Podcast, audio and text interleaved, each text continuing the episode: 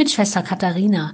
Ich bin Franziskanerin hier in Olpe und bete mit Ihnen in dieser Fastenzeit jeden Morgen den Morgenimpuls. Einmal in der Woche gehe ich ein paar Stunden in unser Mutter-Kind-Haus, um die Mitarbeiterinnen zu unterstützen und zu entlasten. Zum Teil sehr junge Mädchen mit 13, 14, 15 Jahren leben dort und erwarten dort ihr Baby oder sie kommen mit einem Neugeborenen.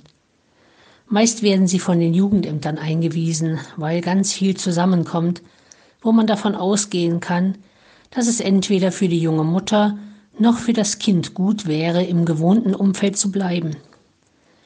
Oftmals verpassen die Mädchen den schmalen Zeitkorridor zur Abtreibung oder sie entscheiden sich ganz bewusst, das Kind zu bekommen, obwohl sie so jung sind. Manchmal, sehr selten ist es aber anders. Ein zum Zeitpunkt des Bekanntwerdens 13-jähriges Mädchen ist monatelang von ihrer Mutter gedrängt worden, abzutreiben.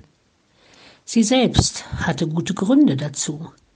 Sie hatte mit 17 Jahren ihr erstes Kind bekommen und wusste, wie kompliziert das alles war mit Baby und Schule und Ausbildung.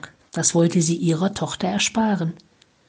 Aber das Mädchen hat gesagt, ich kann doch kein Baby tot machen, ich würde nie wieder glücklich werden und ist dann von sich aus zum Jugendamt gegangen, um sich beraten zu lassen und Hilfe zu holen.